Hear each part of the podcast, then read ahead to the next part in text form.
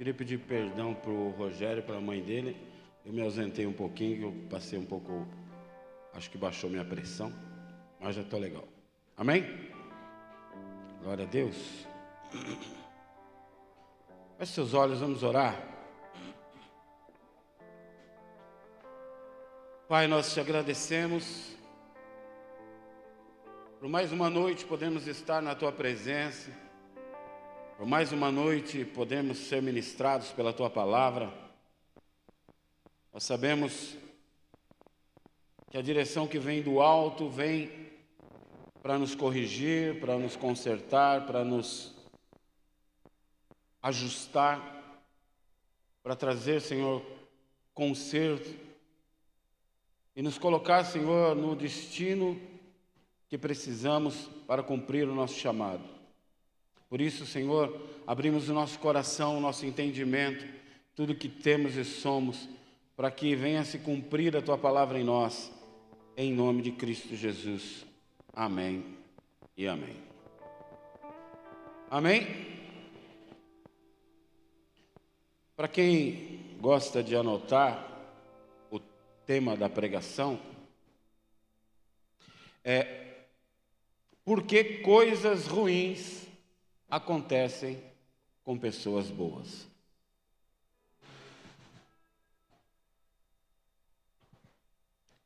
Quem aqui já passou dias difíceis?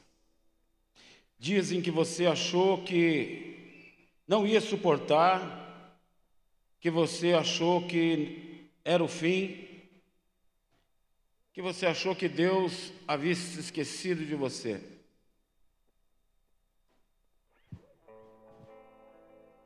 Quem aqui já passou por dias assim?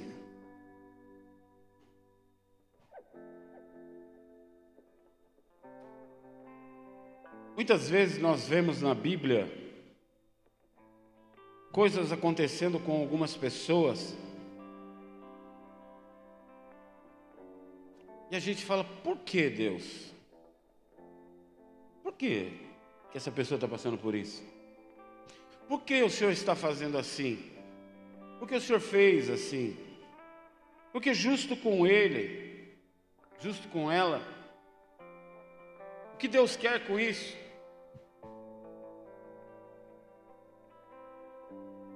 Muitas vezes nós enchemos o nosso coração de porquês. Se a gente pudesse sentar num banquinho com Deus, a gente ia, Deus, por quê? Por que, que tem que ser assim? Por que, que acontece assim? Por que, que eu estou passando por isso? Tem alguém aí que tem um porquê para falar com Deus?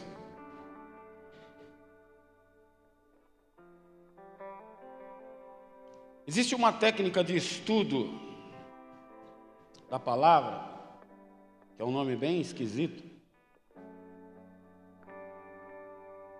chama exegese. Quem já ouvia falar, já ouviu falar disso? Exegese.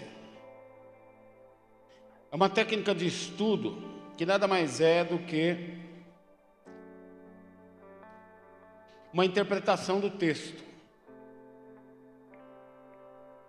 E uma forma de se estudar a exegese é você ler um pouco antes e ler um pouco depois daquele texto que você está lendo.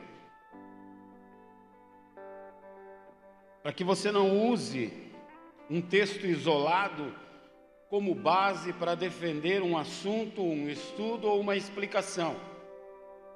Então você volta um pouco e avança um pouco daquele texto que você está lendo. E essa técnica é você sempre perguntar para o texto: por que isso? Como isso aconteceu? Onde isso aconteceu? Em que tempo isso aconteceu? Quem falou isso e para quem ele falou? Amém? Quando você faz essas perguntas, ajudam a você a entender o contexto daquilo que você está lendo, para que você não caia no erro de cometer uma heresia ou uma má interpretação de um texto e usá-lo de forma equivocada. Muitas vezes a gente vê pessoas usando textos isolados para justificar algumas coisas. Por exemplo, é pecado beber? Beber cachaça, beber bebida alcoólica? É pecado? Quem acha que é pecado aí, levanta a mão. Quem acha que não é pecado? Está bebendo, né, irmão? Brincadeira. A Bíblia não diz, não existe um texto específico que diz que é proibido beber. Porém, há textos que dizem que nós temos que ser lúcidos, que temos que ter a mente sã, que temos que ser imitadores de Cristo. Existe texto que diz que eu não posso me embriagar. Eu conheço pouquíssimas pessoas que têm esse controle. E existe um outro texto que diz que as minhas atitudes devem ser observadas para que eu não leve alguém novo na fé a se escandalizar com os meus atos. Então você veio na igreja a primeira vez, vai no supermercado, eu não te conheço, mas você me conhece, você já me viu aqui. Aí você me vê passando no caixa do supermercado com uma garrafa de vinho. Eu não vou tomar a garrafa de vinho toda. Eu vou tomar uma taça com a minha esposa. Eu estou fazendo uma conjectura apenas, amém? Uma suposição, amém? E você vai se escandalizar, você vai falar: puxa, o pastor bebe, lá na igreja pode beber, você já vai generalizar. Todo mundo lá bebe. Então, a minha atitude, que não seria um pecado, passou a ser pecado porque eu provoquei um escândalo a você. Amém? Então, esses outros textos eu não posso usar isoladamente, então eu preciso fazer um estudo do texto, indo um pouco antes, indo um pouco depois, pegando até outras referências como exemplo, para que eu possa defender uma resposta ou uma explicação de um determinado assunto. Amém?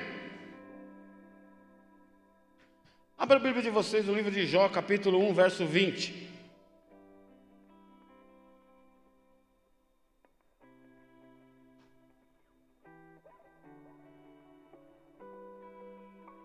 Olha como começa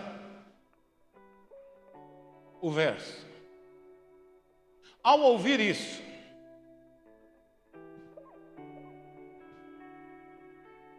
Qual pergunta você faria para essa frase ao ouvir isso? Ouvir o quê? Ouvir como? Ouvir de quem? Amém? Então eu volto um pouco o texto. Para tentar entender, porque se ele ouviu, ele ouviu algo de alguém. Amém? Então eu preciso, todas as vezes que você vê na Bíblia, e a partir disso, então, volte para você entender o que está se falando. O livro de Jó é um livro que eu sempre achei muito interessante. O primeiro livro que eu li da Bíblia foi esse. Porque eu achava aquela frase que a gente ouve muita gente falando: ah, tem que ter a paciência de Jó. Quem já ouviu isso? Eu queria entender por que, que eles usam isso. Por que eu tenho que ter uma paciência de Jó? Quem foi Jó? Ele foi um cara paciente? Deixa eu entender. Então, eu já li algumas vezes, é, já fiz algumas pregações usando o livro de Jó como referência. E eu acho que o livro de Jó tem muita coisa para nos ensinar. Amém? Ouvir o que e de quem? Então, voltamos ao texto. E descobrimos que Jó acabou de ouvir de um mensageiro que seus filhos estavam num banquete e de repente salteadores, ladrões roubaram gado, camelos, ovelhas, animais que Jó tinha. A Bíblia diz que Jó era um dos homens mais ricos daquela época. E uma forma de avaliar o poder aquisitivo de alguém era a quantidade de empregados que ele tinha, a quantidade de animais que ele tinha, e Jó tinha muitos animais. A Bíblia diz que o mensageiro vem e fala assim: Olha, salteadores vieram e roubaram seus animais e mataram ao fio da espada seus empregados. Enquanto ele falava, chega outro mensageiro, falou: Espera um pouquinho que eu tenho uma coisa urgente para falar para Jó. Olha, seus filhos estavam reunidos no banquete, de repente veio um vento forte, derrubou a casa, a casa desmoronou sobre eles e os dez morreram. Antes desse terminar, enquanto esse estava falando, chegou outro mensageiro. Peraí, peraí, peraí, que eu tenho uma coisa urgente para falar para o chefe.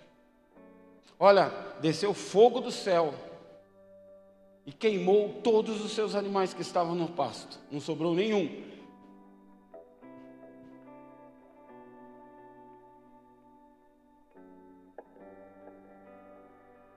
Tudo num dia só. Tudo de uma vez só. Já viu aquele ditado que desgraça pouco é bobagem? Você imagina, você está de boa no seu trabalho, aí chega alguém e fala assim: vem cá, para um pouquinho aí que você está fazendo. Você mandou eu sacar um dinheiro para você lá no, no banco, cara. Eu fui lá e sua conta está zerada. Não tem um centavo na sua conta. Eu nem terminei, chega outro e fala assim: Deixa eu te falar uma coisa também. Acabei de receber uma notícia que houve um acidente lá na sua casa, pegou fogo, queimou toda a sua casa, tudo que tinha dentro, o carro na garagem, queimou todos os móveis e só tem escombros. Aí chega outra pessoa e fala: Ó, oh, eu sei que ele já está te dando uma notícia ruim, mas os teus filhos estavam indo para uma excursão, o ônibus matou, bateu e morreu todo mundo. Todos os seus filhos morreram. Eu não sei você, mas eu acho que eu caía duro no chão. Eu acho que eu não teria estrutura para isso, não. Para ouvir tudo isso de uma vez só, num dia só. Eu lembro até hoje, eu devia ter uns sete anos de idade, e então já faz bastante tempo isso. Dá risada não, irmão. Que um parente nosso, lá de Paraibuna, foram brincar na represa em Salesópolis. E a criançada pegou um barquinho velho lá para andar. E montou aquele monte de criança no barquinho. Se afastaram, coisa pouca, de 5, 10 metros. E o barquinho virou. Aquele monte de crianças, devia ter mais de 10, 12 crianças. E de uma família só morreram cinco crianças. Aquela fileirinha. Que se tem uma coisa que o povo sabe fazer lá na roça é fio. Né? Todo mundo tem oito, dez, 14. E morreram cinco. E eu lembro daquela cena, aquele monte de caixãozinho assim, ó, na casa, velava na casa. Quem é desse tempo aí? Fazia um café, né? Bolacha. Eu acho que a Tostine sobrevive graças aos enterros. É porque ninguém compra bolacha de água e sal para comer em casa. Compra recheada, né? As bolachas com chocolate e tal. Bolacha de água e sal você só come no velório. E tava aqueles caixãozinho, tudo assim. Imagina essa situação: dez filhos. Eu acho que eu não ia aguentar, não, irmão. Quem já perdeu o dinheiro aí? Quem já perdeu? Não é ruim? Horrível. Outro dia nós tomamos um golpe na internet. Nós não, né? Vou caguetar. Se ela estiver assistindo, a pastora tomou um golpe. Cara lá se passou pela nossa filha, pediu um dinheiro e a pastora fez um pix pro cara. A vítima da sociedade. Já é horrível a sensação de ter feito papel de bobo e de ter perdido dinheiro que você podia ter usado em outra coisa. Imagina você perder tudo de uma vez: dinheiro, família, bens, carro, casa. É isso que acontece com Jó. A situação do Jó ficou tão deprimente. Quem já teve numa situação assim horrível? Ele falou: Meu Deus, a situação do Jó estava tão ruim, meu irmão, que a foto dele já estava sendo usada em massa de cigarro. Vai ficar assim. Você já passou isso? Olha, pastor, minha situação está tão ruim que já dá para botar a minha cara no massa de cigarro. Continua fumando que você vai ficar desse jeito. Queridos, tudo num dia só, de uma vez só. Jó chorou, brigou, ligou para todo mundo, colocou lá no Instagram, af, não sei o que Deus quer comigo. Foi isso que Jó fez? Não. Jó se levantou, rasgou suas vestes, raspou a cabeça. Isso tem um simbolismo. Rasgar as vestes era sinônimo de humilhação, a Deus, não aos homens, em me humilhar diante de Deus, aceitando que Deus sabe o que está fazendo, me humilhando em aceitar aquilo que Deus está fazendo, mesmo aquilo tendo me causado dor e sofrimento. Ele raspa a cabeça em sinal de humilhação e raspa as tuas vestes e depois ele se prostra em adoração e diz: Saí nu do ventre da minha mãe e nu partirei. Deus deu, Deus levou. Louvado seja o nome do Senhor. Irmão, eu acho que eu não seria crente o suficiente para fazer uma declaração dessa. Eu acho que se alguém falasse para mim, fica tranquilo, Mauri, Deus deu, Deus levou, louvado seja o nome. Eu falo, cala a boca. Fala isso porque não é seu filho.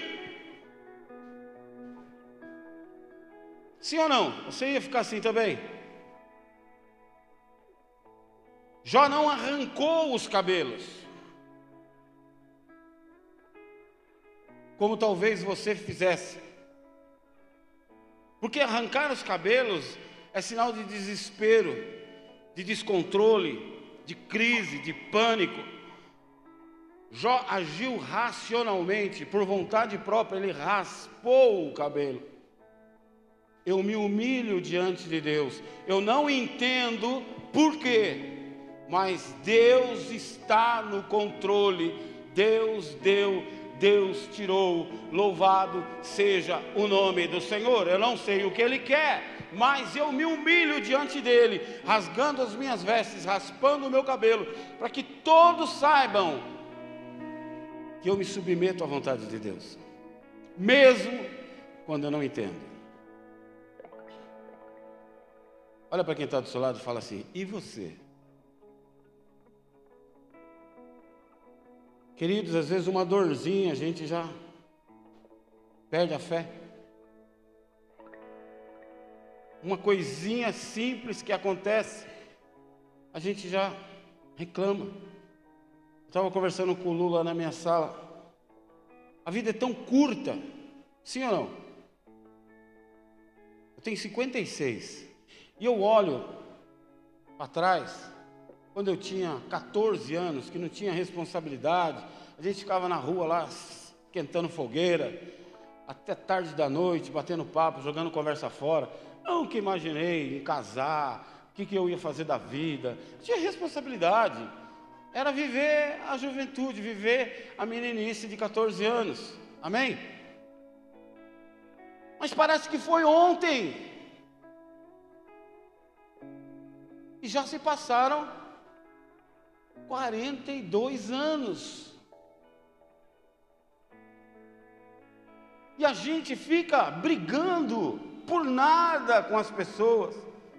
Eu vejo pessoas que ficam sem conversar com outras por nada, que brigam no trânsito por uma vaga no shopping. E tem mais 782 vagas, mas ele quer aquela.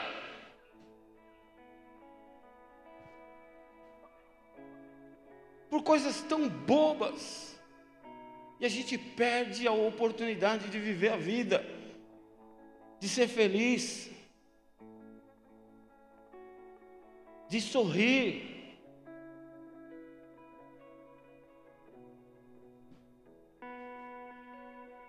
Ele se prostrou em adoração, e algumas versões diz que ele murmurou a Deus. Jó murmurou, pastor. Vamos ver aqui algumas coisas que Jó fala de Deus para você entender quem era Deus para Jó. Capítulo 19, verso 25. Jó diz assim: Eu sei que o meu redentor vive e que o fim ele se levantará sobre a terra. Jó 42, 2. Eu sei que tudo podes e nenhum dos teus planos pode ser frustrado. Jó 42, 10. Depois que Jó orou por seus amigos, o Senhor o tornou novamente próspero e lhe deu o dobro de tudo o que ele possuía. Jó sabia muito bem quem era Deus para ele. Deixa eu contar uma historinha para vocês. Um dia, um cara passeando no jardim de uma praça, ele achou um casulo. Vocês sabem o que é um casulo?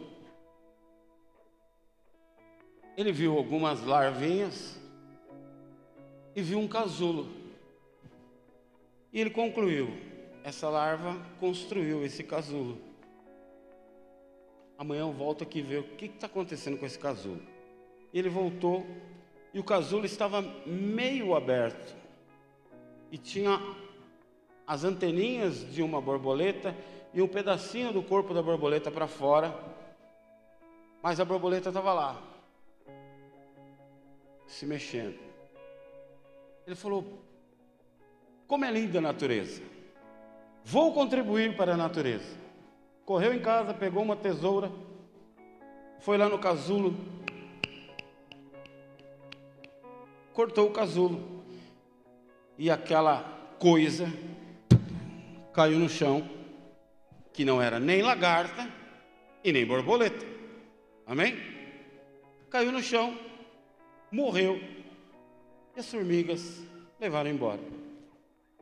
Aí um dia ele foi contar isso para um entomólogo. Olha, parece xingamento, né? Seu entomólogo. Tomara que Deus te dê uma entomologia, você vai ver só. Entomólogo é quem estuda os insetos. Ele procurou um amigo que era entomólogo e falou para o amigo o que aconteceu. O amigo falou: Meu, você matou a borboleta. Você jamais deveria ter feito isso.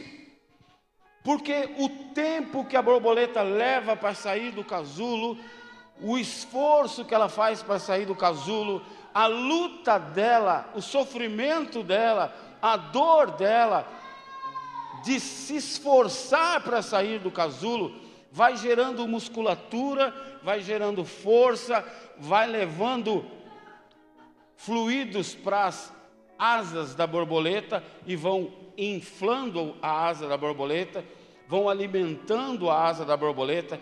Então ela tira uma primeiro, deixa o sol secar, depois tira a outra, deixa o sol secar. E vagarosamente, no tempo de Deus, ela vai se acomodando e se transformando numa borboleta. Ela não nasce uma borboleta, ela nasce uma larva. E ela se transforma numa borboleta. Amém? Presta atenção em mim aqui.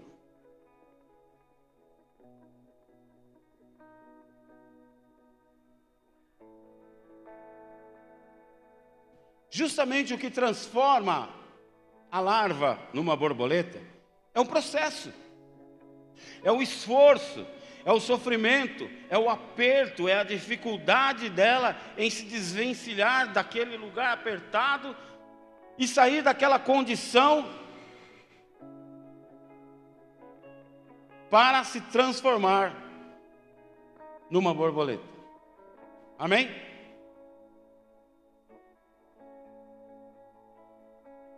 Se nós pudéssemos, nós pularíamos partes das nossa vida. Sim ou não? Eu falei aqui outro dia, se a gente tivesse aquele controle do clique do filme, quem assistiu esse filme? Quase todo mundo, que você avança ou retrocede partes da sua vida. Se nós pudéssemos, nós pularíamos o que nós estamos vivendo hoje. Não, pastor, hoje não. Hoje está tudo bem. Ok, mas se você for olhar para o seu passado, existem partes da sua vida que talvez você até ia apagar. Para você nem lembrar o que você passou. Sim ou não? Olha para quem está do seu lado e fala assim: ó, mas passou. E você está aqui e você não precisou apagar, e você não precisou deletar, e foi justamente isso que transformou você no que você é. Aquela dor te fortaleceu, aquele sofrimento, aquele processo te transformou, sim ou não? Mas se perguntasse para você, no dia Quer sair daqui? Você ia falar agora. Se perguntasse para Jó, Jó, você quer sair dessa situação? Ele falava agora. Você já viu aquela frase? Eu daria tudo que eu tenho para mudar isso.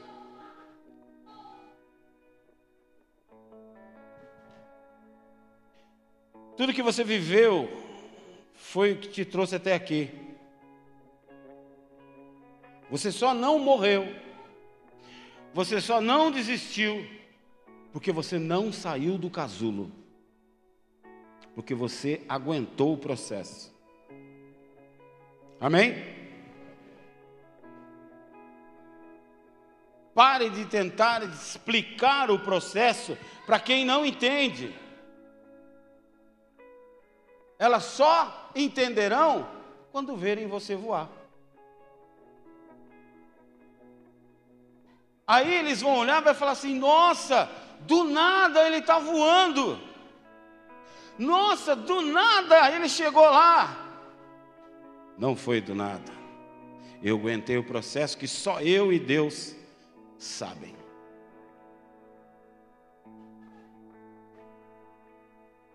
O processo vem para todos, amém? Às vezes as pessoas nos veem aqui e acham que a nossa vida é um mar de rosas. Eu já tive, quando nós éramos casados de novo, não é que eu casei duas vezes, não. A gente casou e era novinho de casado. Chegava no dia do pagamento, eu não tinha dinheiro para pegar o ônibus. E nós íamos a pé até o centro, sacava o dinheiro, pagava as contas, passava no Estrela, comia um lanche. Essa era a rotina. Ia para casa todo feliz, e a coisa mais gratificante que tinha era encher o carrinho no supermercado. Hoje está difícil encher a sacola. Imagina o carrinho.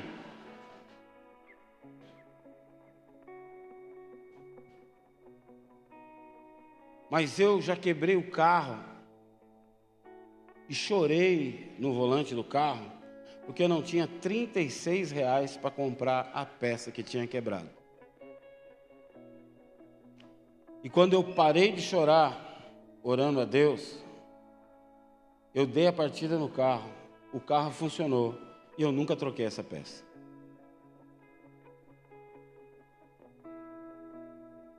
Eu contei aqui outro dia que a gente levava a nossa roupa para lavar na minha sogra e às vezes eu ia vestir a calça, tinha 20 reais no bolso, 50 reais no bolso, que ela ia passar a nossa roupa e botava no meu bolso para nos ajudar.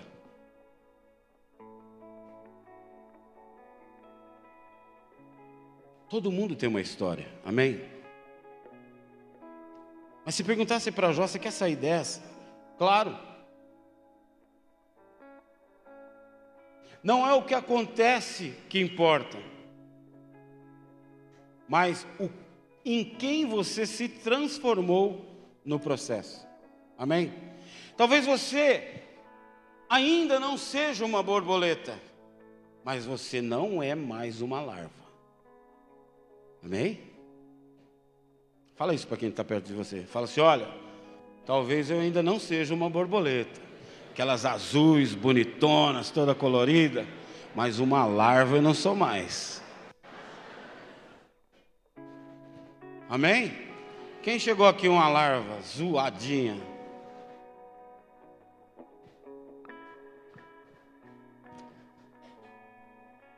Jó pergunta para Deus por quê? Só 16 vezes. E questiona a Deus, reclamando, mais 34 vezes. Quantas vezes nós perguntamos isso a Deus? Por que Deus? Por quê? Por que comigo? Por que assim?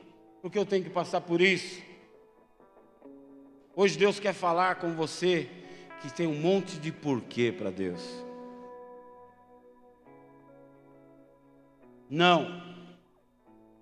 Não é pecado perguntar ou questionar a Deus por quê.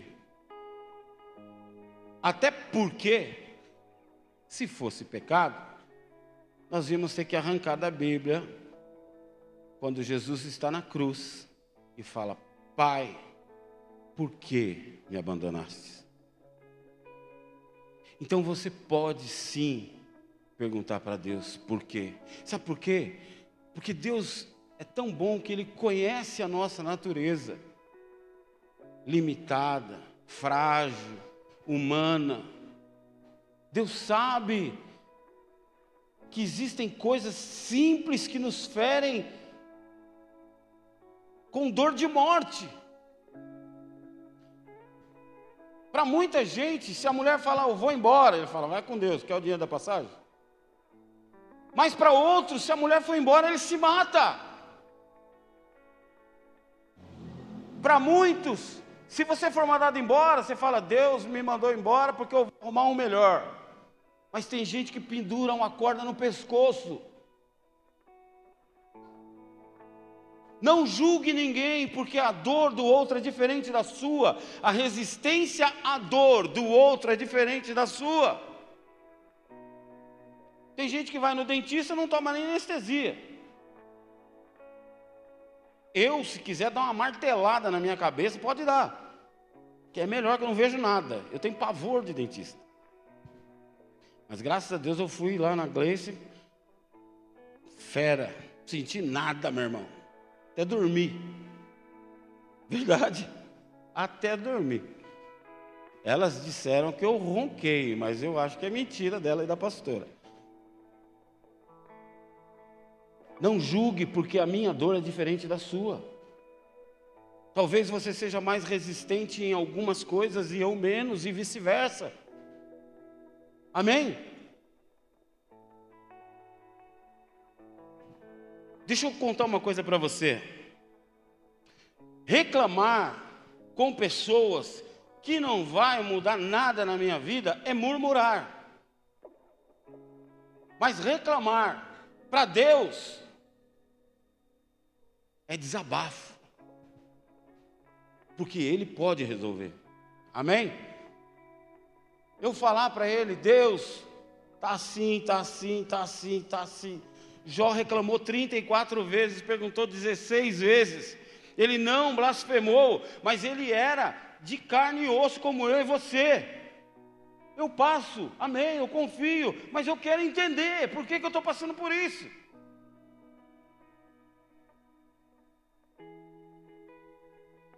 Questionar o que você está passando não é sinal de falta de fé ou de confiança em Deus. Não é a nossa humanidade limitada que quer entender por que comigo, o que, que eu fiz. Mas, pastor, você tem coragem de falar tudo para Deus? Querido, mesmo se você não falar, Ele já sabe o que você está pensando. Então fala. Sim ou não? Com você, talvez, eu Fique com dedos. Puxa, não vou falar, senão ele vai pegar mal, não vai entender. Pode ser que ele fique chateado. Não é? Mas com Deus não dá, meu irmão. Eu pensei, ele já sabe. Então, rasga o coração. Ah, Deus, eu vou passar, mas não estou entendendo por quê. Me ajuda aí.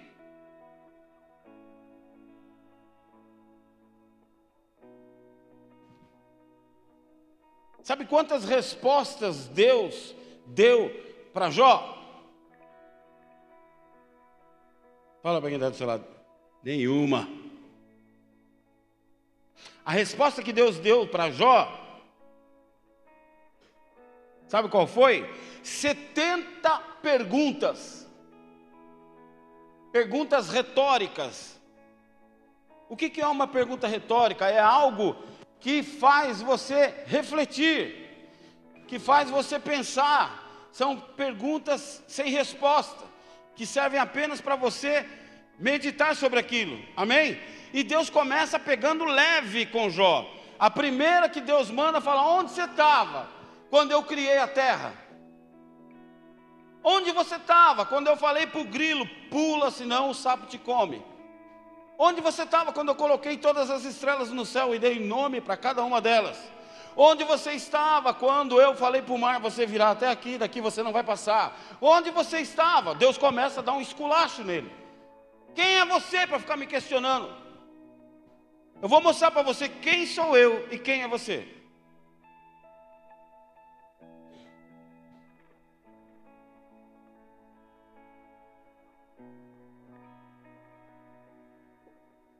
Acho que eu não vou perguntar mais nada, não. Mas lembra que eu falei que são perguntas retóricas que fazem você refletir? E Jó chega a uma conclusão. Antes eu te conhecia de ouvir falar, mas agora os meus olhos te veem.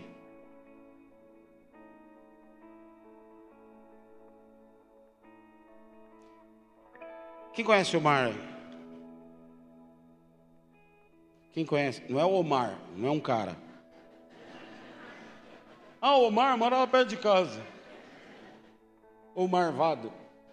Quem conhece o mar? Nós vamos pescar dia 10. A gente tem uma turminha aqui que cada dois meses a gente vai pescar. Você acha que você conhece o mar? Agora, senta do lado de um marinheiro que entra dentro daquele barquinho e passa três meses no alto mar, sem ver terra. Quem conhece o mar? Quem conhece Deus? Quem já passou o estreito que te levou para perto dele. Satanás achou que quando ele intervisse na vida de Jó, ele ia apartar Jó de Deus. Mas o tiro saiu pela culatra. O bicho é tão otário que quando ele se levanta contra Jó, a única coisa que ele consegue é aproximar Jó ainda mais de Deus, porque a luta nos aproxima de Deus. Sim ou não? Qual é o tempo que você mais ora? Qual o tempo que você mais jejua? Qual o tempo que você fala, ah, eu acho que eu vou ler a palavra para ver se tem uma resposta para o que eu estou passando? Quando você está no estreito, meu irmão, quando está tudo no avesso, quando você está nu com a mão no bolso, não é?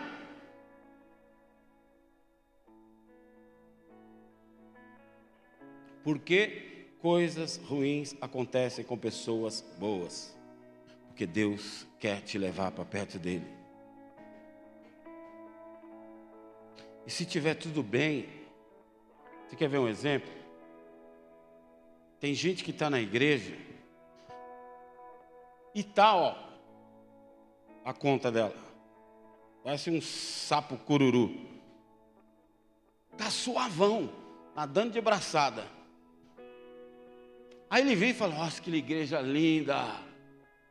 Adoro essa cor meio esquisita aí. Ô, esse pastor é da hora. Meu, pô, esse cara tem. Nossa, eu morro. Sai daqui com dor na barriga, tanto da risada. Da hora esse menino tocando aí. Puxa, toca demais. Baterista, manda a mão. Você toca muito lento, muito devagar. Faz barulho aí. Eu adoro. Fumaça. Nossa, que da hora. Luz colorida. Lindo. Oh, louvor. Não entendi nada, mas é lindo esse louvor. Tudo tá bom. O duro. Nossa, esse menino aí quer furar o um negócio lá, né? É surdo. Para que essa fumacinha na igreja? O pastor é ninja, vai sumir daqui a pouco. O menino parece que está num bar, sentado, dando risada, tocando a musiquinha. Nada tá bom. Nossa, outra música, meu Deus. Quantas músicas eles vão tocar? Quero começar a palavra. Nossa, a palavra não acaba logo. Já são oito e meia. Amanhã eu trabalho. Nossa, levanta a mão de novo. Nossa, fala para a pessoa que está do seu lado. Não vou falar, não. Toda vez a mesma coisa, esse pastor olha para quem está do seu lado. Eu vou olhar, não vou, não vou. Fala com a minha mão. Gente, vocês não imaginam, eu estou aqui, eu vejo. Tem gente que vem aqui e fica com cara de delegado até a hora de ir embora. Amém? Olha para quem está do seu lado. Parece uma estalta. Do jeito que ele chega, ele vai embora. E tem gente que eu olho está se acabando. Falo, meu Deus, aquela moça está passando mal.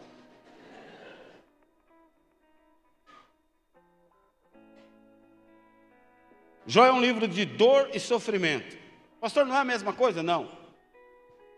Dor é uma coisa, sofrimento é outra. Eu vou explicar. Dor, perdi o dedo. Senti dor, doeu. Sofrimento, eu tenho esse dedo dentro de um vidrinho. E eu conto com você e falo assim: Ó, oh, isso aqui era meu dedo. Você acredita? Bonito, né? Sofri tanto quando eu perdi esse dedo. Usava ele para cutucar a orelha para tirar a catota do nariz. O dedo lindo. Eu tenho umas fotos dele no meu Instagram, entra lá para você ver. Sofri tanto, irmã. Ô dor, hein? Misericórdia. Por que, né? Que a gente perde o dedo, né? Nossa. Eu sei que eu tenho mais nove, mas esse aqui. Tira uma foto nossa. Eu e meu dedo. Vocês estão entendendo? O cara foi embora. Foi embora! Tchau! Passa 40 anos ela ainda fala desse cara. Ele me abandonou. Ele deve estar feliz em algum lugar aí, não sei, mas. Ele nunca me ligou, meu. Há 40 anos você está chorando ainda.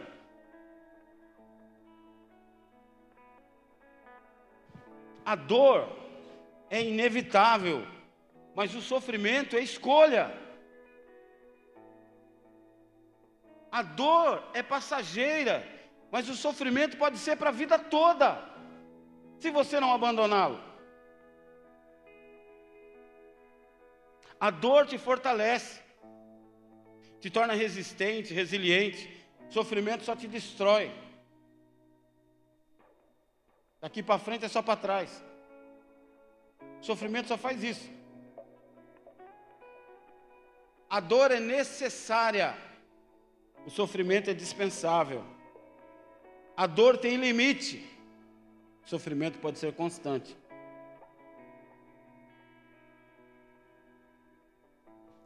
Por isso nós vivemos uma geração que nem o mertiolate dói. Quem tem mais de 40 aí?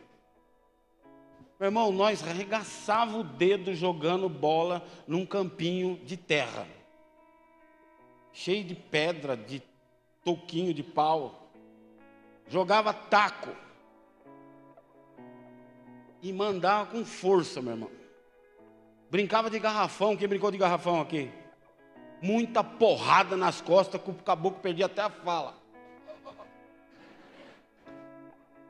Caía de bicicleta, caía da árvore, ralava a cara, tinha que encher a ferida de terra para parar de sangrar. De terra! Quem já fez isso? É nós. Caía de carrinho de rolemã, batia um com o outro assim, ó, bem no dedo, meu irmão regaçava a cabeça do dedo. Mas você tinha que encher de terra para não chegar com aquilo machucado em casa. Ia nadar no rio. Ai que nojo. Ia nadar no rio. Tinha, ó, me perdoa, não grava isso. Tinha um lugar que nós ia nadar lá, chamava Bosteiro. Imagina um lugar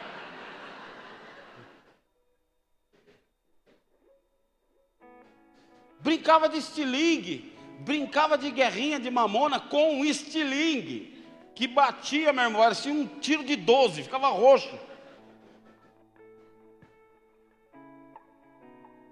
Brincava de lutinha com o irmão, garrava no pescoço um do outro, garrava aqui assim, ó.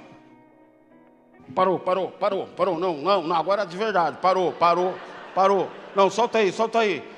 Não, de verdade, solta aí, solta aí, solta aí. Parou. Parou, parou, parou, parou. Parou, parou, parou, pô, parou. Tô falando, ô. Ô, vou falar pro pai, meu, vou falar pro pai. Parou, parou, parou. E você tá rachando o bico lá, vendo o cara perder a voz, perder a fala. E o cara parou, parou, parou, falou 180 vezes, parou e você não para.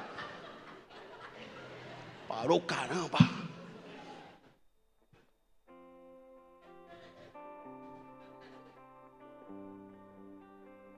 Olha a geração de hoje. Ó. Vai lá, mostra aí.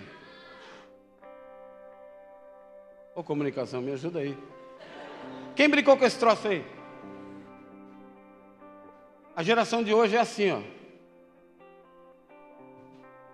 Troca. Essa é a geração de hoje. Não pode perder. Não pode perder. Faz tudo com a mesma cor e daí não perde. A geração de hoje não vai tropeçar no celular. Não arranha o joelho jogando videogame. Não quebra o dente. Não tem galo, não tem marca para mostrar. Você brincava com o irmão, saía com um tucho de cabelo na mão. Ei, trouxa. Fala para o pai para você ver, fala. Fala. Meus irmãos iam nadar e eu queria ir atrás. Meu irmão falava, então vem, vem, vem. Ia me dando bico até a beira do rio. Na beira do rio tinha que atravessar o Tietê para ir na lagoa, que era um porto de areia desativado. Ele mandava eu segurar no pescoço dele, quando chegava no meio do rio, ele me tirava. Se afoga aí. Depois que eu bebia 782 litros d'água, ele tirava, cuspia até lambari. Largava eu lá e ia nadar. E ainda tinha a volta. Que eu ia me afogar de novo. Você não quis vir? Até que eu aprendi a nadar. Com a técnica avançada que os meus irmãos me ensinaram. Se você fizer isso hoje, o irmão vai no DP, meu irmão. Queria prestar uma queixa contra o meu irmão aí. Abuso moral, atentado violento ao pudor. Sei lá o que ele vai inventar, ele vai inventar alguma coisa para te ferrar. Nós era na casca, meu irmão. Porrada e vai contar para a mãe para você ver, vai apanhar de novo. Não era assim?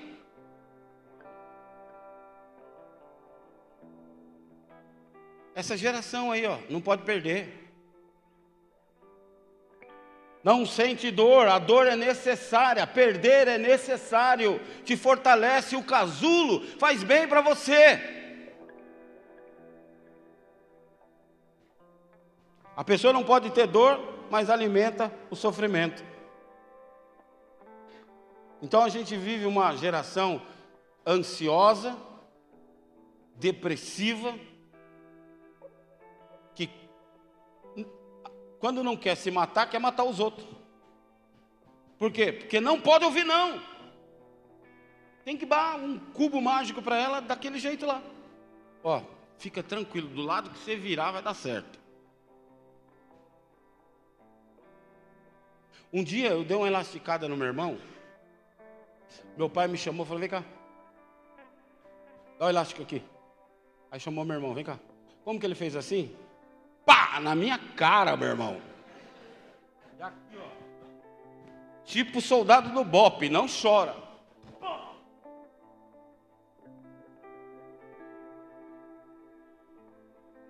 A minha vontade era dar um murro na cara do meu pai. Mas não dava engole o choro, e depois desconto no meu irmão. E assim foi.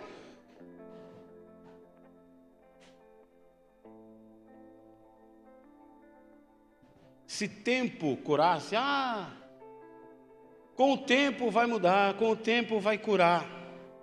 Se o tempo curasse alguma coisa, velho não tinha problema.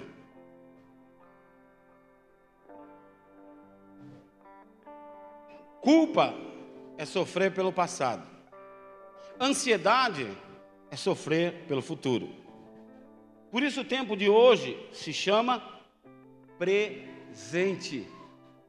É um presente de Deus. É graça de Deus. Então, viva bem. Lembra que eu falei? A vida é curta, para que perder tempo? Para que ficar brigando? Para que ficar chorando? Por coisas que você não vai mudar. A Bíblia diz: Deixe que cada dia viva o seu mal. Não vou sofrer por amanhã. Vou viver hoje. Amanhã é amanhã. Eu não sei se eu vou estar aqui amanhã. Então não adianta sofrer por amanhã. Jó me mostra que provação é inevitável, porém é necessária. Perdão, é inexplicável. Provação é inexplicável, mas é necessária. Eu não sei porque eu estou passando por isso, mas amanhã eu vou entender porque eu passei. Eu não sei porque que eu passei aquilo há 10 anos atrás, há 20 anos atrás, mas hoje estou aqui, mais forte do que ontem. Amém? Eu não consigo explicar por que eu passei, mas eu passei. E foi necessário. Amém? Toda aprovação passa, ela tem prazo de validade. Tem dia para começar e tem dia para acabar. Amém? Olha para quem está do seu lado e fala: tudo passa. Até a uva.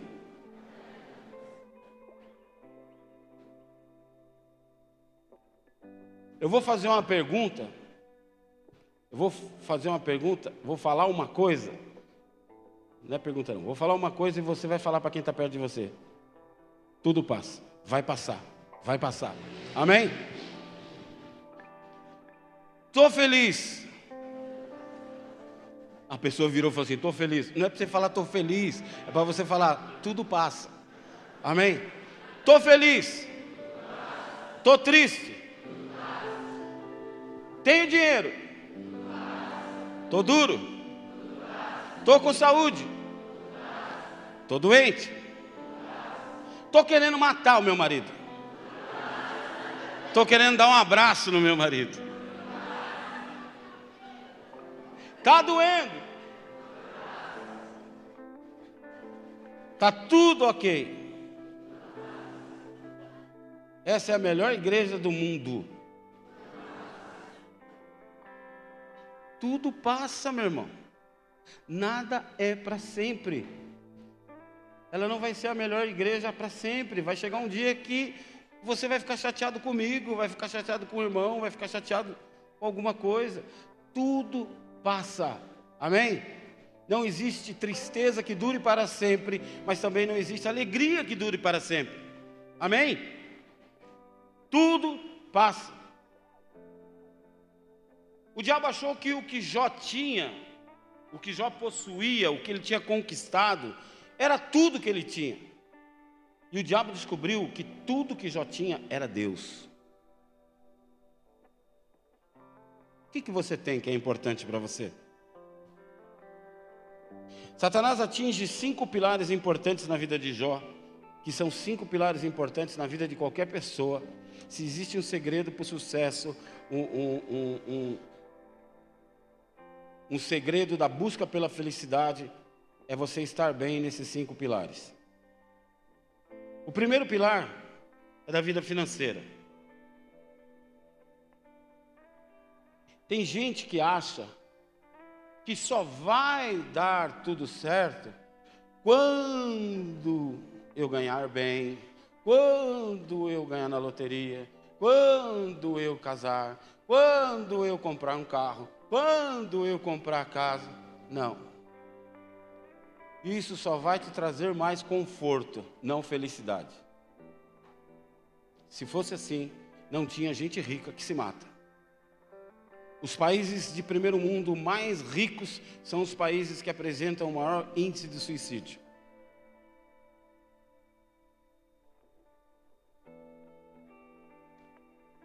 Tem gente que fala assim: ah,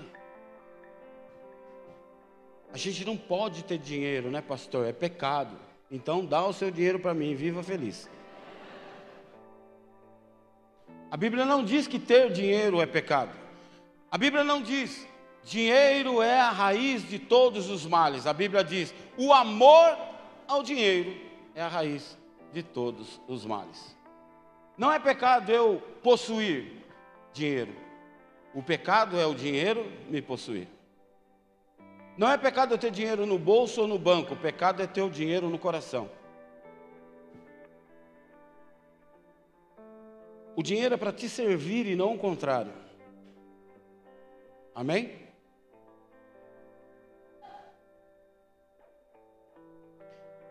A Bíblia diz no primeiro capítulo, no primeiro versículo: Jó era homem íntegro, honesto, tá, tá, tá, temente a Deus, não sei o que, não sei o que, não sei o que, não sei o que, não sei o que. Amém?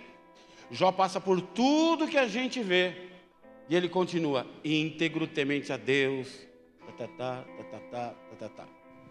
Dinheiro não muda ninguém, só revela o caráter. Amém? Jó era íntegro, rico, e foi íntegro quando não tinha nada. Jó era crente, rico, e foi crente quando não tinha nada. Será que a gente é crente porque a gente não tem nada? Pense. Será que se eu tivesse muito, eu estaria aqui? Será que se eu tivesse muita grana, casa na praia, casa em três praias diferentes, casa no campo, casa em Campos do Jordão, opções de lazer. Amém? Está me entendendo? Será que eu estaria aqui?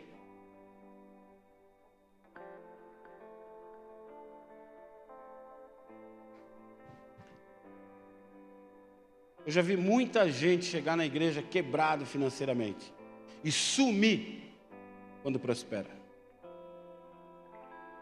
É a primeira área que Satanás toca na vida de Jó, na vida financeira. A vida financeira pode influenciar no casamento, na família, nos teus relacionamentos, na tua vida espiritual. Sim ou não? O dinheiro, para você ver como o problema é em nós.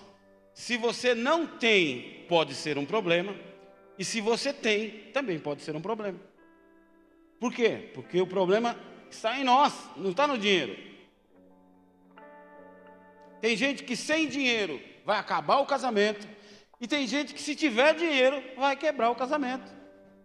Ele vai trocar a comadre que roeu o osso com ele 40 anos por uma novinha de 20. Só aqui, ó. Mas ela também vai ficar veinha. E ela não passou os perrengues com você. Então ela não vai dar o devido valor que a outra dava. Amém? Segunda área que ele mexe, com a família. Nós estamos vivendo uma geração de famílias destruídas, destruídas pelos conceitos de que hoje pode tudo. Ai, meu filho quer namorar com outro rapaz. Ah, importante é que ele seja feliz. Ai, meu filho está começando a mexer com droga. Ah, mas só maconha, maconha não faz mal. Ah, meu filho está bebendo. Ah, mas ele só bebe fim de semana. Ele só bebe quando tem festa, mas se tiver festa todo dia, meu irmão, chega na segunda-feira ele já está só se alongando, se preparando para fazer o esquenta. Festa open bar. O cara passa antes no boteco fazer um esquenta. Mas vai ser open bar, meu irmão. Você vai beber até virar um lobisomem, morrer. Não, mas vamos tomar um esquenta antes. Meu Deus! Vai abrir a, a, a boate meia-noite. Às oito ele já está na esquina lá fazendo um, um alongamento. Tem que aguentar até às cinco. Pode tudo. O filho dá na cara do pai. Ah, eu não bato nas minhas crianças, eu só converso com o Herbert. Se o seu filho chama Herbert, já é esquisito, né? Não é? É João, Pedro, Marco. Não é? Tem uns nomes esquisitos de filho aí. Que no nosso tempo era motivo de zoada, da primeira até a oitava série. Hoje você não pode. Você não pode. Professora, eles estão fazendo bullying comigo. Mano, nós batia nele e na professora.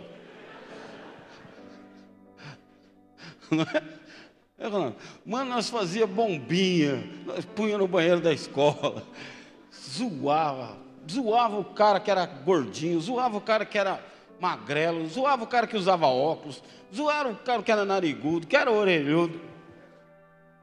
Era zoado. Era uma zoeira total. E a quinta série não sai da gente. Se olha um cara orelhudo, você fala, mano, se estudasse comigo. Fala aí.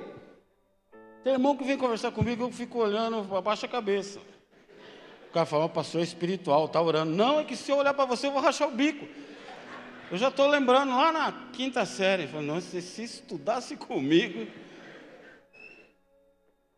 Hoje não pode nada. Nós vivemos famílias sendo destruídas por causa da droga. Uma geração que pode tudo e ninguém pode tudo, meu irmão. A restrição faz parte do nosso crescimento. O não faz parte do nosso crescimento. Perder faz parte do nosso crescimento. Cuidado com o seu filho que pode tudo. Ah, eu não brigo com ele, eu só converso com o Herbert. Meu pai estava elasticado na minha cara, meu irmão. Nós era cinco homens, ninguém debandou, ninguém usou droga, ninguém virou bandido. Ninguém saiu na escola aí dando tiro. Hoje você não pode falar não. Você vê aqueles show de talentos, tem lá, como que chama aqueles Os caras vão cantar lá?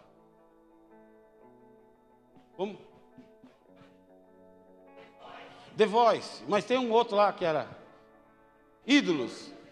Mano, o cara é ruim, meu irmão. Ruim. Não entende nada de música. Vai fazer o que lá? Aí os caras falam que ele é ruim e fica bravo. Xinga, discute com o jurado. Cara, se você não tem capacidade para ser julgado, não se inscreva num concurso. É simples assim. Você não tem capacidade de ouvir um não. A pessoa quer entrar no YouTube, mas não quer ter hater, não quer que ninguém critique. Só quer elogio, só quer like, só quer dedinho positivo. Se alguém falar alguma coisa, ele vai lá e deleta. Não, ninguém pode ver isso. Meu Deus, ai, ai. Então não entra no YouTube. Posta lá cantando, aí todo mundo xinga. Ó, oh, você é ruim, meu irmão. Você não entende de música, tá? Então não entra no YouTube, meu irmão. Sou ruim mesmo. Vai assistir outro. Pronto. Ou então não responde. Saúde. Jó se enche de feridas. A Bíblia diz que ele fica mal cheiroso. A Bíblia diz que a mulher diz, dele diz: o seu hálito fede. Jó sofre. A Bíblia diz que ele pega caco de telha para se coçar.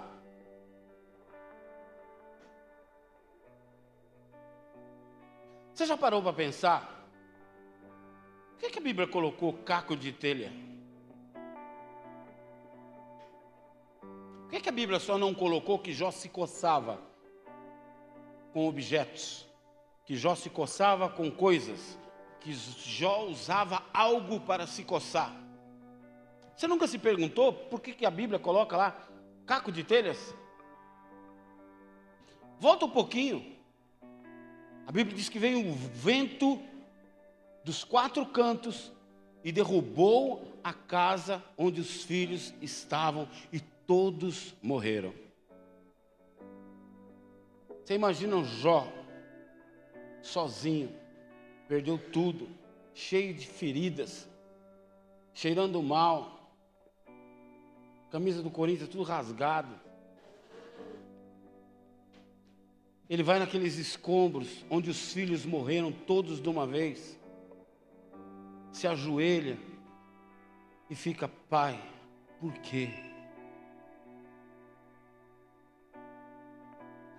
Por que tudo isso está me acontecendo? Aí ali naqueles escombros ele pega aquilo, aquele pedaço de caco de telha, lembra a casa bonita que ele tinha, festas que ele dava, com os filhos tudo ali perto dele. E então ele olha para aquilo e aquilo ele se coça. Só me restou cacos. Talvez a tua vida esteja um caco. Mas Deus não se esqueceu de você. Assim como Deus não se esqueceu de Jó. Mesmo a vida dele estando caco.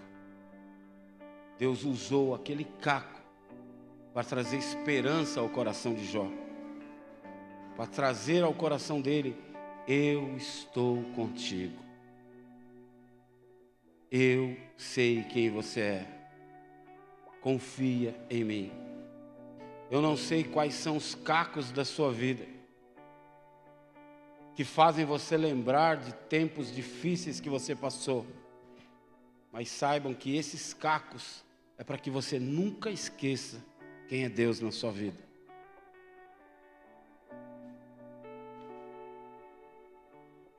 Deus permite que Satanás toque no casamento de Jó. A ponto da sua esposa chegar para ele e falar assim: amaldiçoa o seu Deus e morre. Eu estou com você há muitos anos, mas olha para a tua vida, olha tudo que você está passando, até quando você vai continuar adorando esse Deus? Mas queridos, eu falo para você, Não julgue essa mulher. Essa mulher estava do lado de um homem. E a Bíblia nos mostra que ela era uma mulher íntegra. Porque eles tinham dez filhos. E a Bíblia diz que eles estavam os dez unidos num banquete. Quem é de uma família de muitos irmãos sabe o quanto é difícil juntar todo mundo.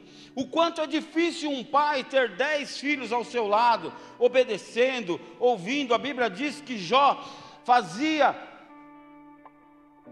sacrifícios em nome dos filhos, que ele orava pelos filhos. Então os filhos tinham o pai perto. Às vezes a gente tem um filho, dois filhos, três filhos e eles não estão perto da gente não querem estar perto da gente, não amam estar com a gente. Jó tinha dez, e a Bíblia diz que os dez estavam juntos. Essa mulher perde os dez, meu irmão. Imagina a dor desta mãe, enterrou dez filhos de uma vez, dez caixãozinhos. Então não julgue, mas mesmo assim, quando ela fala para Jó, amaldiçoa esse Deus e morre, ela está com ele. Ela não abandonou Jó. Ela não largou Jó.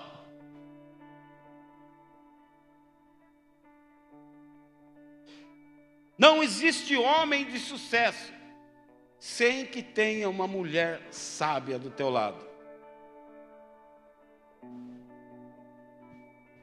Quem é solteiro aí? Cuidado com quem você casa. É você se aliançar a alguém que pode mudar a tua vida para melhor ou mudar a tua vida para pior. Então olha para você, pior, fica sozinho. É para ficar pior? Deixa eu aqui, Deus, sossegadinho.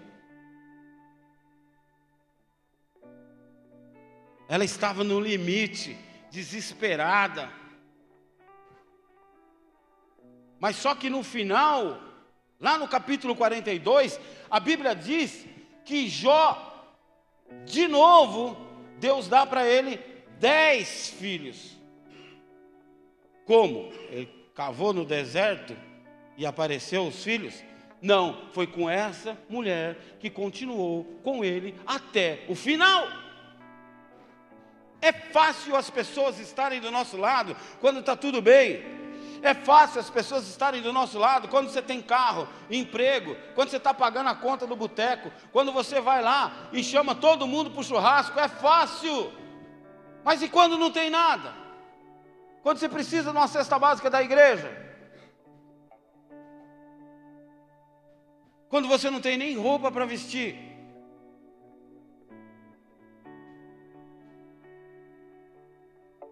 quando a sua foto já está estampando massa de cigarro? E aí?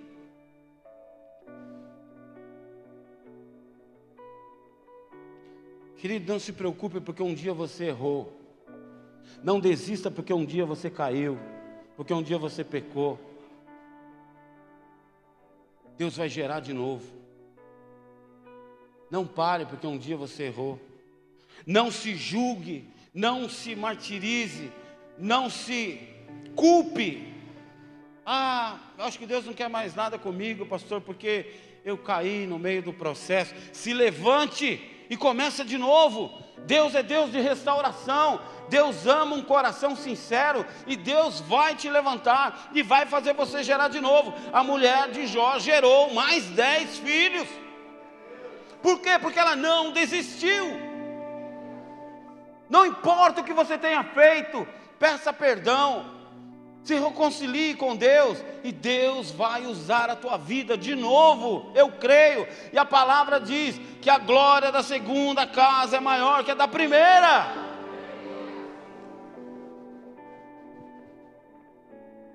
Deus é Deus de vida, Deus é Deus de graça, Deus é Deus de restituição. Deus faz de novo, e de novo, e de novo, e de novo, e de novo, e de novo, e de novo, e de novo, e de novo, e de novo, basta que eu esteja disponível a aceitar a correção de Deus. Então volte, volte. Hoje Deus te trouxe aqui para falar para você: eu quero começar de novo com você. Satanás toca nos relacionamentos de Jó. Três amigos, a Bíblia diz que aparecem.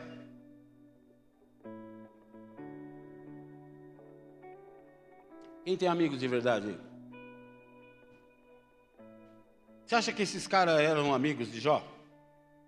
Sim ou não? Quem acha que sim? Só um? Quem acha que não? Quem não acha nada, não está aqui? Ou a sua mulher não deixou você levantar a mão? Quem acha que são amigos verdadeiros de Jó? Quem acha que não? Queridos, a Bíblia reserva 30 capítulos onde esses homens estão com Jó. Quem se une a alguém falido, fedendo, moribundo, prestes a morrer. A Bíblia diz que eles ficaram sete dias jejuando ao lado daquele homem fedorento, conversando com ele, tentando entender o processo que ele está vivendo.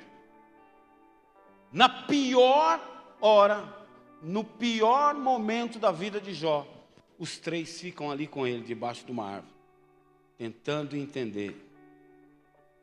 Cara, será que você não fez isso? Será que você não fez aquilo? Será? Será? Será? Será? Sete dias ali. Deus reserva 30 capítulos. Tem acusação, tem questionamento, mas eles estão tentando entender o que está acontecendo com o amigo. O que, que eu posso te ajudar? Como eu posso te ajudar? Querido, a hora que a gente erra é a hora que some todo mundo. Ou quem aparece, aparece para enfiar o dedo na sua cara e fala: Sabia que você ia fazer isso. Mas e para estender a mão? Para te abraçar e falar: Cara, você fez isso, mas estamos juntos. Vamos continuar. Vamos começar de novo. Ou você acha que você nunca vai errar?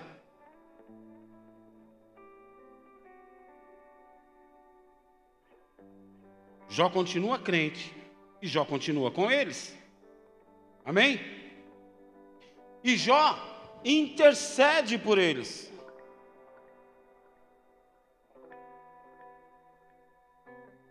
Eu já orei para pessoas quando quem precisava de oração era eu. Eu já abracei pessoas e quando precisava de um abraço, era eu. Eu já chorei com pessoas que quem precisava chorar era eu. Quem precisava de um ombro amigo, era eu. Eu já aconselhei pessoas que quem precisava de um aconselhamento era eu. Eu já sorri quando eu estava chorando.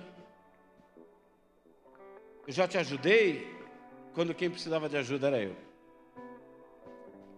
Eu já preguei onde eu brinquei, onde eu fiz você rir, e saí daqui e fui chorando no meu carro daqui até em casa.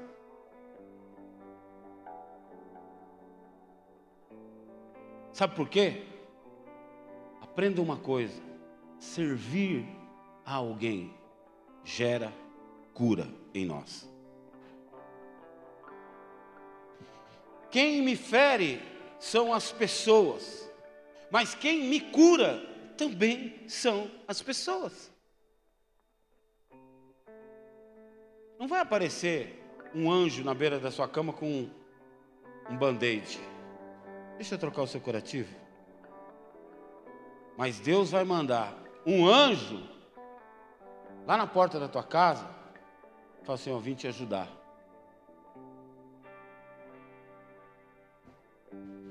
Na pandemia, a gente ficava trancado em casa. Tinha gente da igreja que me mandou chocolate, mandou flores para a pastora, mandou cesta de café da manhã. Demonstração de carinho por alguém que já foi ajudado. E às vezes a ajuda é tão simples. O seu abraço cura. O seu sorriso cura. Os teus ouvidos em ouvir o problema de alguém cura. Um dia alguém caiu e falou para mim, pastor, eu quero abandonar tudo, quero largar tudo. Eu falei, não, você vai subir lá e vai adorar a Deus. Mas eu caí. Então, e é lá que você vai ser curado. Porque se Deus dá outra oportunidade, se Deus nos restaura, quem sou eu para botar um carimbo nas tuas costas e falar, já era, acabou a sua vida com Deus, cai fora, não tem mais lugar para você. Quem somos nós? Deus não faz isso. Deus nunca fez isso. Jesus nunca fez isso com ninguém. Mas nós fazemos. A sua dor vai servir para curar outra dor.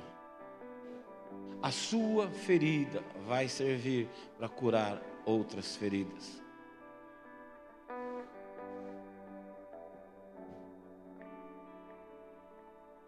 Então, meu querido, entenda que para você curar. Você não precisa esperar, pastor. Quando eu estiver bem, quando eu estiver transbordando, aí eu vou ajudar na igreja. Não. Vem ajudar na igreja que você vai transbordar. Ah, quando eu tiver uma bênção, aí eu vou ajudar. Não. Vem ajudar para você ficar uma bênção. Todas as pessoas que eu vejo crescer da igreja, esses 15 anos que eu pastorei, foram pessoas que se envolveram. Sabe por quê? Porque envolver me ensina. Me ensina a lidar com gente chata, me ensina a lidar com gente teimosa, me ensina a lidar com gente que não quer nada com nada, me ensina a lidar com gente que é teimosa, me ensina a lidar com gente que é difícil, mas ensina eles também a lidar comigo que às vezes sou tudo isso. Ah, eu não quero me envolver. Já pensou se Deus falasse isso para você? Continua orando aí, mas eu não quero me envolver com você não. Se envolva, se envolva, ajude, estenda a mão, sirva. Amém? O que nos fere vai ser usado por Deus para curar outras pessoas. Jó poderia ter falado para os amigos muita bobagem. No capítulo 7 do versículo, no capítulo 42, versículo 7, Deus fala para os amigos de Jó pegarem animais, ovelhas, e levarem para Jó sacrificar, fazer um holocausto, fazer uma oferta a Deus, porque Jó iria orar por eles. É vocês que vão levar. O cara está um caco. O cara está quebrado. Então é vocês que vão levar. Você pode falar o que quiser, meu irmão, fazer a crítica que você quiser de algumas igrejas aí. Mas eu já vi, eu já vi pessoas ofertarem e dizimarem em nome do filho e o filho ser abençoado. Eu já vi. A mãe pegou 100 reais e tinha 10 filhos. Essa mãe é a minha. E ela pegava 10 envelopes. E ela punha dos 100 reais, que era o dízimo dela, 10 reais em cada envelope. E nos envelopes ela colocava o nome de cada filho. É isso que Jó fazia. A Bíblia diz que Jó fazia ofertas e holocaustos em nome dos filhos. A gente não ora pelos filhos? Sim ou não? A oferta é a oração física. Eu estou concretizando aqui, estou fazendo de forma física o que eu faço de forma espiritual. Deus manda eles ofertarem na vida de Jó. Jó podia muito bem, quando eles chegaram, falar assim: Jó, seguinte, está aqui os animais, vamos fazer um holocausto. Eu sei que você está durango aí, devendo no SPC e caramba. Deus mandou trazer esses negócios aqui para a gente orar. Aí Jó podia muito bem falar o quê? Ah, agora vocês querem que eu ore por vocês.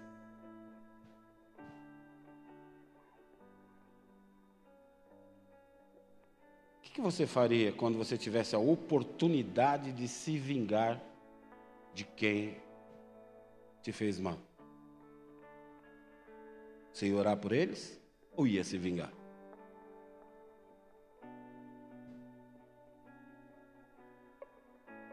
No verso 10, a Bíblia diz que ao receber a oferta, Jó ora por eles, e enquanto Jó ora por eles, Deus restitui dez vezes tudo na vida de Jó. Tudo.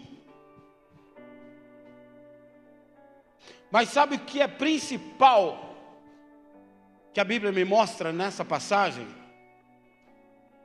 Que Deus restitui na vida de Jó, daquele jeito, só o caco, sem roupa para vestir, sem dinheiro para gastar, com o corpo todo cheio de feridas. Deus restaura o sacerdócio na vida de Jó. Os amigos chegam para ele e falam assim: Eu creio na tua oração eu creio que eu poderia fazer essa oferta para Deus, mas é você que vai orar por nós. Deus restaura o sacerdócio na vida de Jó, assim como Deus te trouxe aqui hoje para restaurar a sua comunhão com Deus, em nome de Jesus. Jó não perdeu dez filhos. Como assim, pastor? Eles morreram.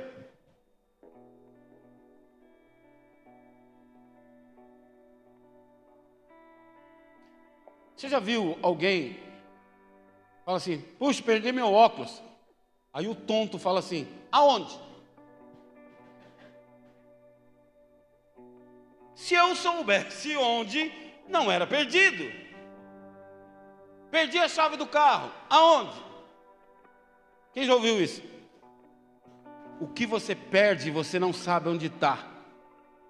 Os filhos de Jó morreram, mas eles sabiam onde eles estavam e agora Deus dá mais dez. Então, Jó tem 20 filhos, dez na terra e dez no céu.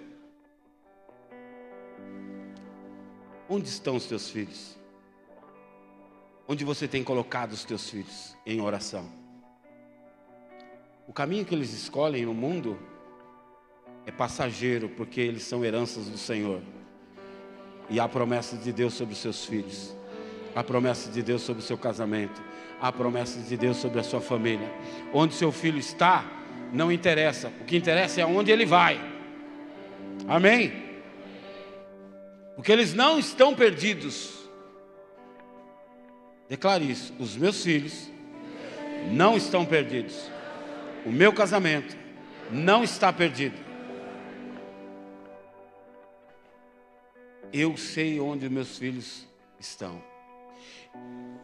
E hoje, talvez, há uma festa no céu entre Jó e não mais dez, mas vinte filhos. Um dia você vai fazer uma festa no céu, ao lado dos teus filhos, ao lado das pessoas que você ama, ao lado das pessoas que você ora, ao lado das pessoas que você intercede, ao lado dos seus amigos, ao lado daqueles que você, de forma profética, vem para o culto, senta. E na hora da sua oraçãozinha, lá você fala: Fulano vai estar aqui. Eu creio, Senhor. Guarda esse lugar para ele. Eu não sei onde ele está agora, eu não sei o que ele está fazendo, mas eu ainda vou ver ele aqui do meu lado, adorando o Senhor, proclamando que o Senhor reina e vive. Eu não sei onde seus filhos estão, mas eu sei onde eles podem chegar. Se você crê, se você for um intercessor, se você verdadeiramente entregá-los na mão do Senhor. Jó termina dizendo: Senhor, eu sei que o Senhor tudo pode. Você já falou isso para Deus? Feche os teus olhos. Eu não sei o que você tem lutado, chorado, aquilo que tem roubado a tua paz, o teu sono, o teu descanso. Mas com seus olhos fechados, olha para o céu e fala para Deus: Deus, eu sei que o Senhor tudo pode. Eu sei, Pai, que eu tenho os meus planos, eu sei que eu tenho os meus projetos, que muitas vezes deram em nada, planos que muitas vezes falharam, planos que muitas vezes me frustraram, mas eu sei que o Senhor tudo pode, e os seus planos nunca serão frustrados. Antes, eu te conhecia de ouvir falar, mas hoje, eu te conheço e os meus olhos te veem.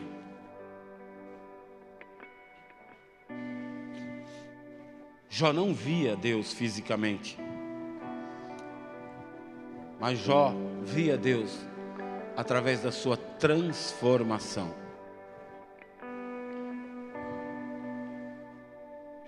Ei, lagarta,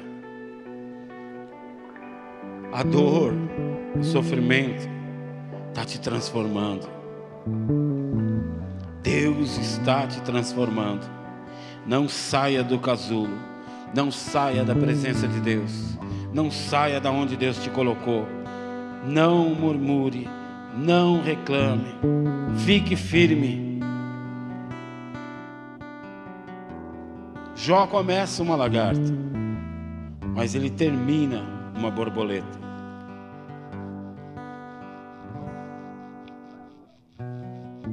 Sabe como ele termina? No capítulo 19, verso 25, Jó diz: Eu sei que o meu redentor vive e se levantará.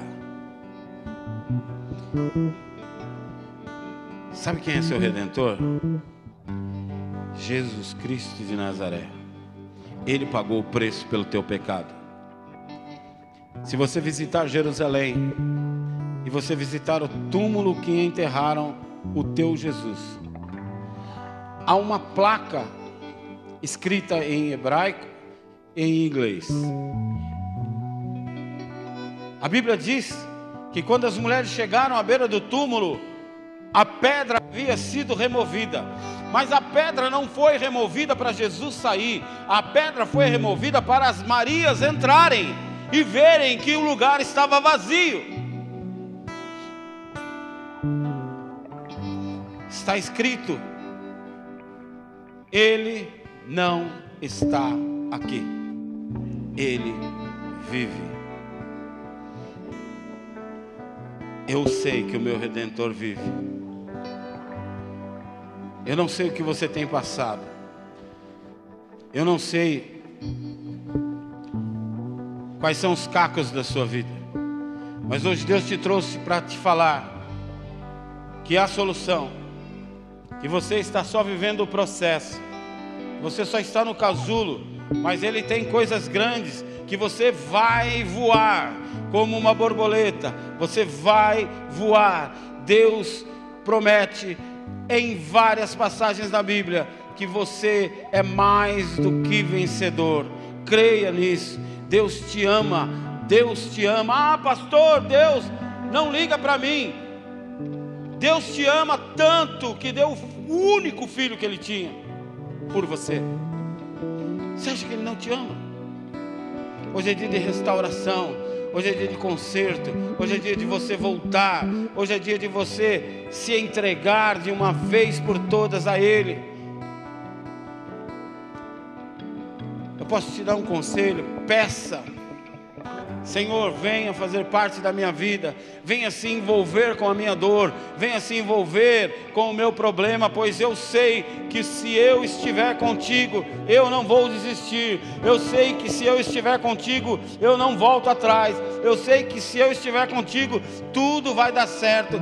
Então peça para Deus se envolver na sua dor, se envolver na sua luta, se envolver no teu problema.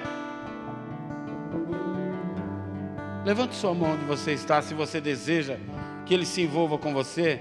E você vai orar comigo dizendo: Senhor Jesus Cristo,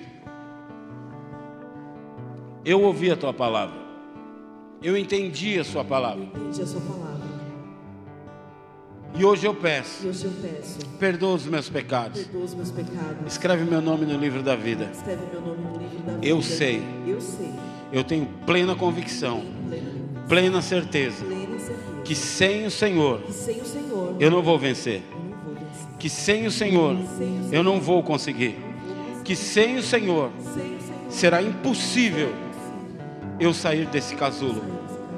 Por isso, eu te peço, vem comigo, entra comigo nesta luta, pois a partir de hoje eu declaro para todo mundo ouvir que o Senhor é o meu único e suficiente Senhor e Salvador. Escreve meu nome no livro da vida, pois a partir de hoje eu não luto mais sozinho, mas luto com as armas espirituais que o Senhor me dá, em nome de Jesus. Pai, eu entrego essas vidas a Ti. E eu te peço, Deus, que elas venham ter experiências sobrenaturais contigo. Que elas venham, Senhor, em nome de Jesus, experimentar o seu sobrenatural. Experimentar que o Senhor ama, que o Senhor está com elas e que elas não vão lutar sozinhas, em nome de Cristo Jesus. Eu quero orar por você que tem passado uma luta assim como Jó passou onde todos olham para você e falam: até quando você vai continuar nisso? Será que você já não percebeu que não adianta? Assim como a mulher de Jó, as pessoas te incentivam a desistir. Mas eu estou aqui como um profeta de Deus para falar para você: não desista. O casulo está se abrindo. O casulo está se abrindo. E no tempo certo, Deus vai tirar você dele. E Deus vai fazer você voar. Deus vai fazer coisas novas na sua vida. Deus vai fazer coisas novas na vida dos teus filhos. Deus vai fazer coisas novas no seu casamento. Deus vai fazer coisas novas na sua vida financeira. Deus vai restaurar, restituir tudo aquilo que foi perdido. Se você tem passado essa luta, eu quero te encorajar a levantar e vir aqui à frente para nós orarmos por você. Eu não sei o que você tem passado, se é uma dor física, se é uma dor espiritual, se é uma dor emocional, mas eu sei que Deus pode te curar, que Deus pode restaurar, que Deus pode transformar a tua vida. Você que está aqui na frente, feche os teus olhos e começa a falar com Deus: Deus, eu preciso da tua mão, eu preciso do teu mover, eu preciso do teu milagre.